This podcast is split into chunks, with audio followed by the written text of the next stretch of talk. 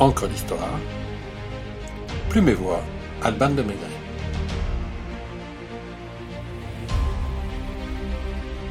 César Ritz, hôtelier perspicace, créateur de palaces.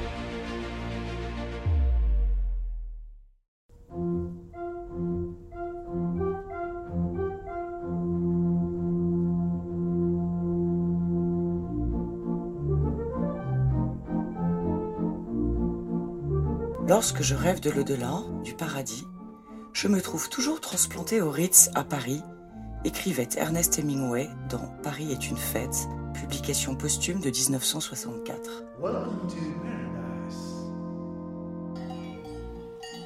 Treizième enfant d'une famille de bergers suisses, le jeune César est un enfant vif à l'âme d'artiste, mais peu enclin aux études.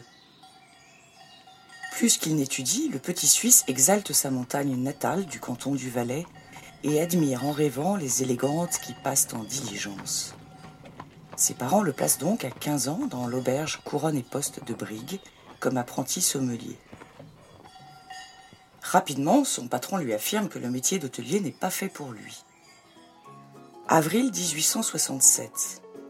Plus de 10 millions de visiteurs courent à Paris pour l'exposition universelle qui voit dévoiler au monde le nouveau visage de la ville lumière, celui du Second Empire dessiné par le baron Haussmann.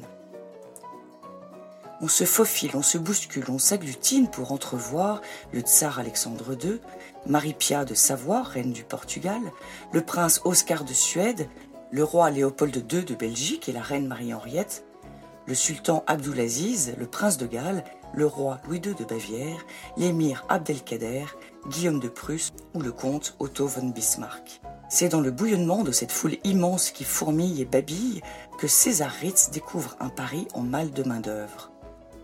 Serveur ou plongeur, cireur de chaussures ou garçon de course, l'adolescent accepte toutes les tâches et les exécute avec une célérité impressionnante.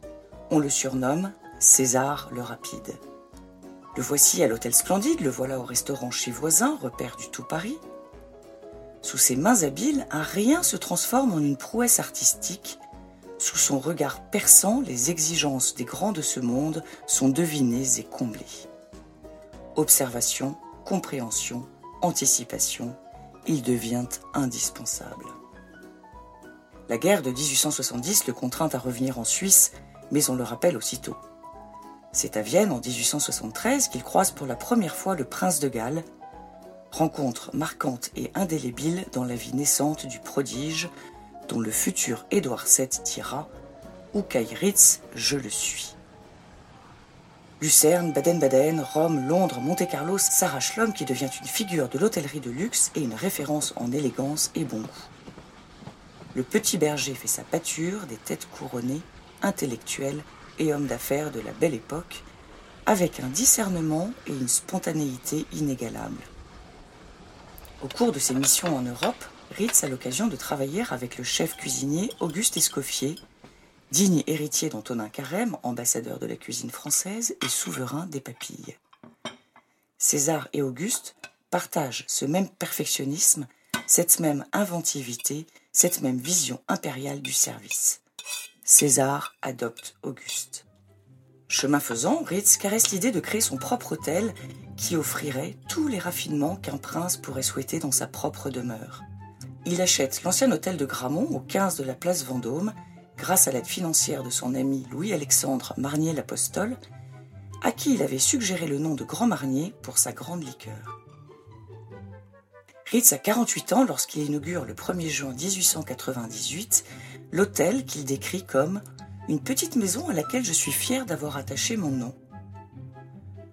L'hôtel Ritz, construit par Jules Ardouin-Mansart sous le ministère de Louvois, accueille ses clients dans un cadre grand siècle, alliant l'art de vivre à la française au confort britannique.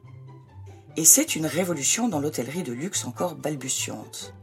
Chaque chambre a sa salle de bain, l'électricité arrive à chaque étage et le téléphone est opérationnel robinetterie dorées à leur fin, cristal et argenterie des meilleures maisons, moquettes épaisses et soyeuses, linge raffiné, et selon les mots d'Hemingway, traversins comme des épines et oreillers remplis de plumes d'oie, tout contribue à une hygiène au service de la beauté, à la sérénité feutrée et au faste velouté du premier palace.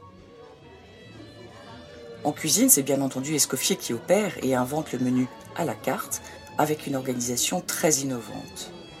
L'élite de la société parisienne et étrangère se presse dans la salle Régence où siègent le plus artistique des restaurants et déguste la haute gastronomie du chef qui n'hésite pas à baptiser ses plats du nom de ses belles clientes comme la pêche Melba dédiée à la chanteuse Nelly Melba. Le Five O'Clock le plus select est le bar américain à fiche complète. En 1912, l'hôtel est agrandi et un corridor long de centimètres relie l'aile Vendôme à l'aile Cambon. Rien de plus ennuyeux que ce couloir interminable, déplore Madame Ritz. Garnissez-le de belles choses, alors les clients ne s'apercevront pas qu'il est long, étroit et sombre, répond César. Des vitrines miroitantes exposent des objets de luxe dans la galerie des tentations qui devient une promenade mirifique. Le Ritz, si tranquille, si resplendissant, si bien conçu pour le repos des grands de la terre, est en vérité tout sonore de romans. Ainsi parle Léon Paul Fargue dans Le piéton de Paris en 1939. C'est vrai que Marcel Proust ne perdait pas son temps au Ritz. Il venait y humer l'air de l'époque, et l'un de ses amis, maître d'hôtel du palace, lui livrait les derniers potins du Gotha pour alimenter les aventures de son immense œuvre à la recherche du temps perdu. Coco Chanel s'installe pendant 30 ans dans la chambre de l'étudiante, une suite de 100 mètres carrés.